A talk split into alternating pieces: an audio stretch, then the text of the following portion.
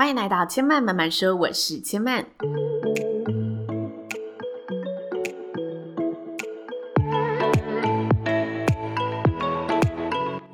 目前频道在 Apple Podcast、Spotify、Google Podcast 都听得到。喜欢的朋友，欢迎帮千嫚订阅并留言评论，让更多人可以认识千嫚慢慢说喽。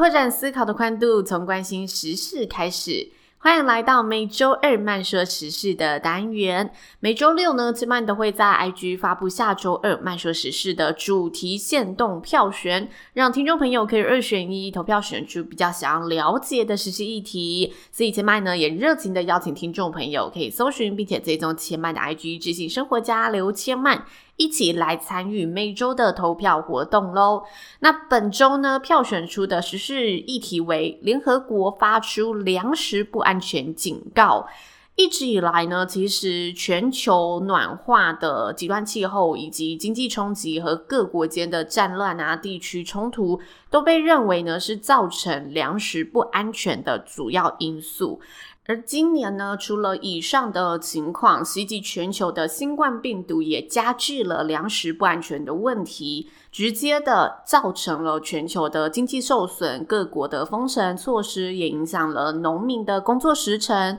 同时进出口的贸易往来也影响了许多物流还有食物供应链的问题。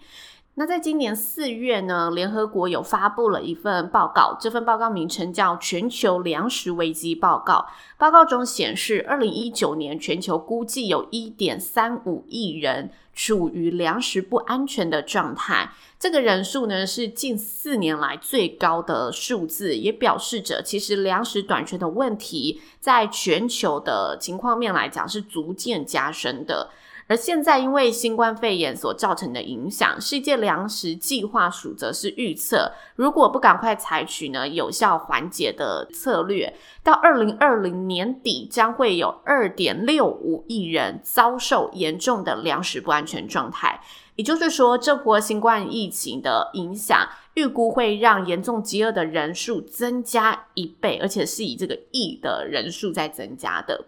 说到这里，先跟大家说明一下这份报告的背景内容。因为听到这里，相信生活在已开发国家的我们，生活在台湾的我们，可能比较感受不到这波危机为什么会这么的严重。因为报告中呢，其实它处于粮食不安全的状态。这一点三五亿人，其中超过半数是生活在非洲的人民，其他的一半则是中东、拉丁美洲、加勒比海地区和亚洲地区的家总。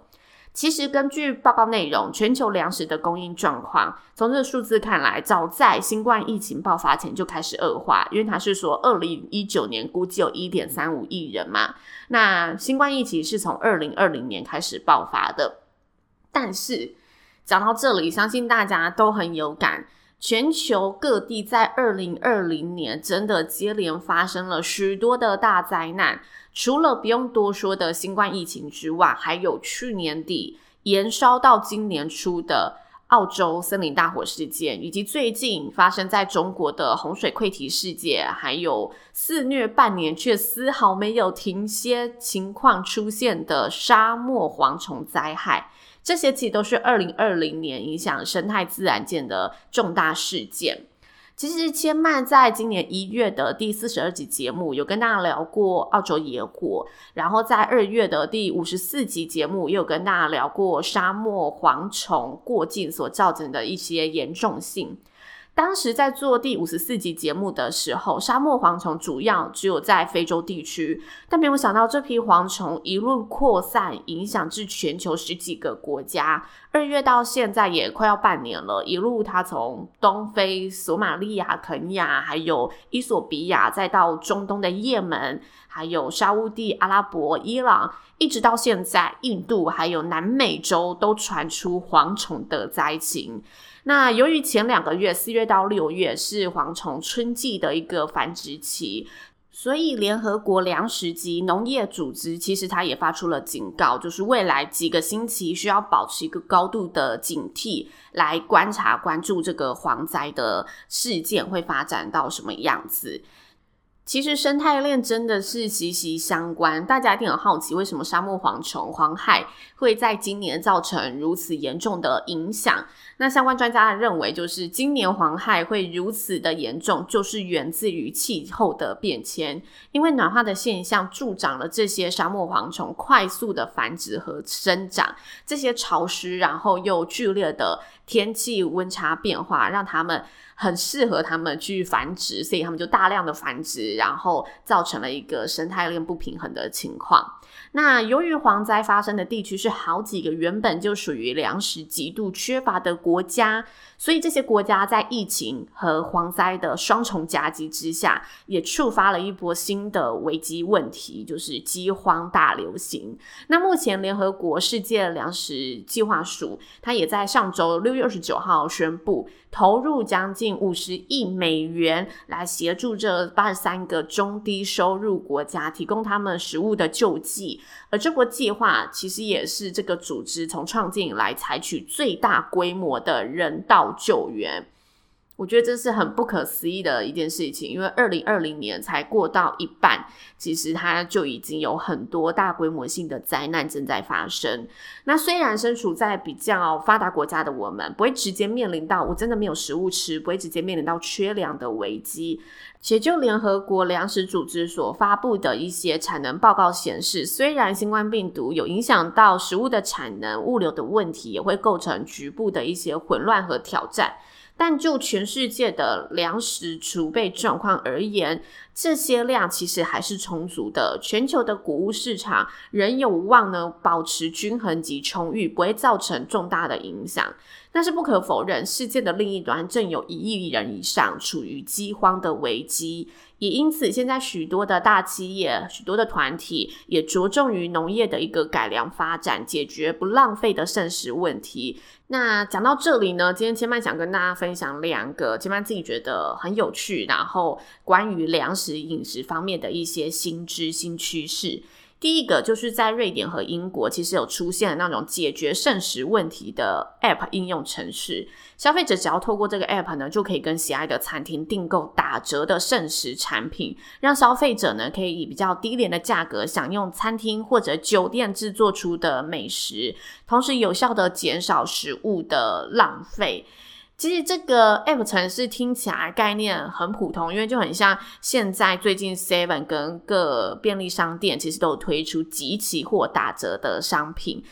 但这个 app 我觉得它更创新的地方在于，第一个它整合了很多的餐厅，然后这些餐厅里面有一些可能是比较高价位的高级餐厅，它也可以让那一些可能像我觉得哦，有一些五星级的饭店真的好贵，我花不下去那个钱，但我又很想尝试看看那个知名大厨做的食物，我可以透过比较低廉的价格，然后去品尝这个美食，同时又不会造成食物的浪费。其实我觉得这是一个非常好的概念，对于大家。购买该食品的意愿也会提升，然后同时可以审核包又降低食物的回收。那第二个想跟大家分享的是生物多样性饮食的重要性。这个概念就是希望大家可以延伸多样性饮食的文化，保护生态链，让万物得以生长平衡，资源可以更永续的利用。什么是多样性饮食的文化呢？讲到这里，就先跟大家分享一个数据。这个数据大家听完就会懂意思了。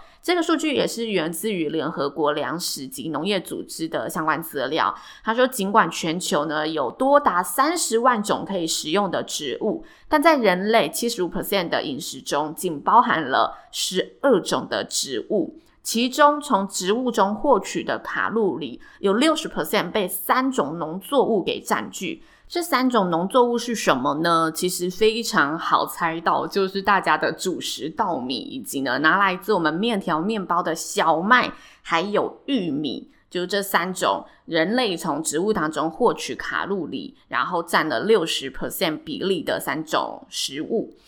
那这个数据显示出了什么呢？就是只依赖少数几种食物为生，会让地球生态和食物安全都面临极大的威胁性。我们很有可能因为过度集中养殖或者照顾某几样食用的植物，而渐渐失去了这些曾经存在地球的原生种食材。因此，多样性的饮食文化很有可能是未来的饮食趋势。就像现在，越来越多人愿意为了环境保护，改变他的饮食习惯，选择纯素的饮食模式。所以这一个趋势也是提醒了大家，尽量不要挑食，保持我们好奇心，去拥抱一些我们可能没有看过的新食材，它也许都非常的美味。而且我们对于这些饮食的小需求，都很有可能构成市场的供应变化和自然物种它们生存的一个可能性。那以上就是千嫚这集节目的分享喽，谢谢您的收听。如果大家听完有任何的想法心得，都欢迎可以留言告诉千嫚，一同交流交流。